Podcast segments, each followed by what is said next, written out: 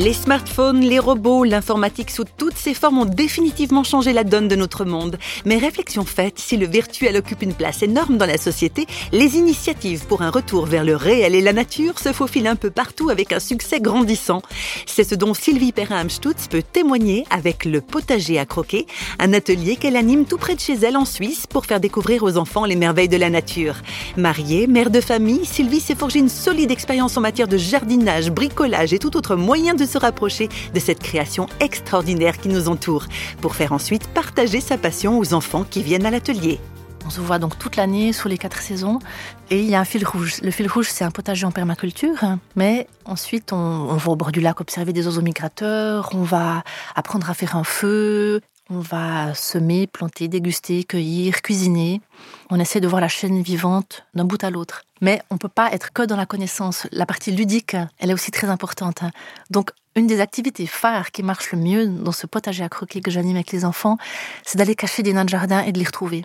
Ces enfants, ils aiment aller cacher ça. Le groupe d'après va rechercher ce nain de jardin. Ça montre que les enfants, spontanément, ils ont un bon équilibre pour euh, être à la fois dans la connaissance, mais après il faut changer, il faut être dans le ludique, il faut être dans l'expérimental, il faut goûter. Ils, ont, ils nous enseignent beaucoup par rapport à ça.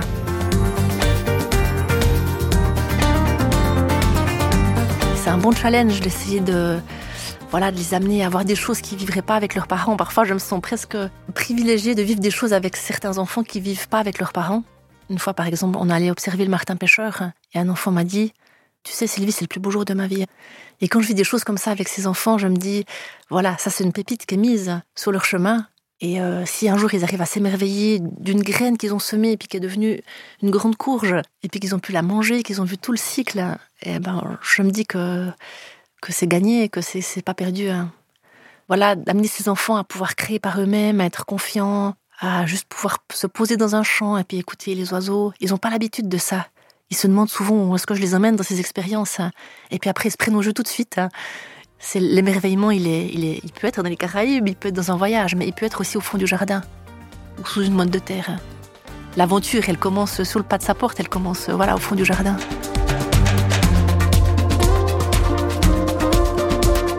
Paradoxalement, pour comprendre que l'aventure commençait au fond du jardin, il a fallu à Sylvie un voyage aux Caraïbes. C'est là qu'elle a été pour la première fois interpellée, bouleversée par le Créateur par excellence, le Dieu qu'elle a ensuite découvert au travers de la Bible.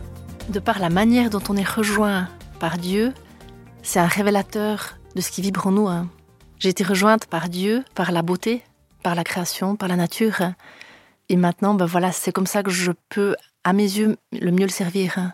Voilà, il m'a fallu presque 20 ans pour comprendre ça, mais, mais je sens que maintenant, voilà, je, je peux être dans quelque chose de très créatif, transmettre pas tant des connaissances sur la nature, mais plutôt amener des enfants à pouvoir s'émerveiller. L'émerveillement, si on est coupé de ça en tant qu'adulte, c'est comme si on est un petit peu mort à l'intérieur de soi-même. Un adulte qui arrive plus à s'émerveiller, qui est que dans le fonctionnel. Malheureusement, c'est peut-être un petit peu le, mal de notre société. Si on arrivait à, s'émerveiller, on prendrait aussi mieux soin de soi-même, de son cœur, mais aussi de la nature. Oui, retrouver notre capacité d'émerveillement, un joli défi à relever quotidiennement.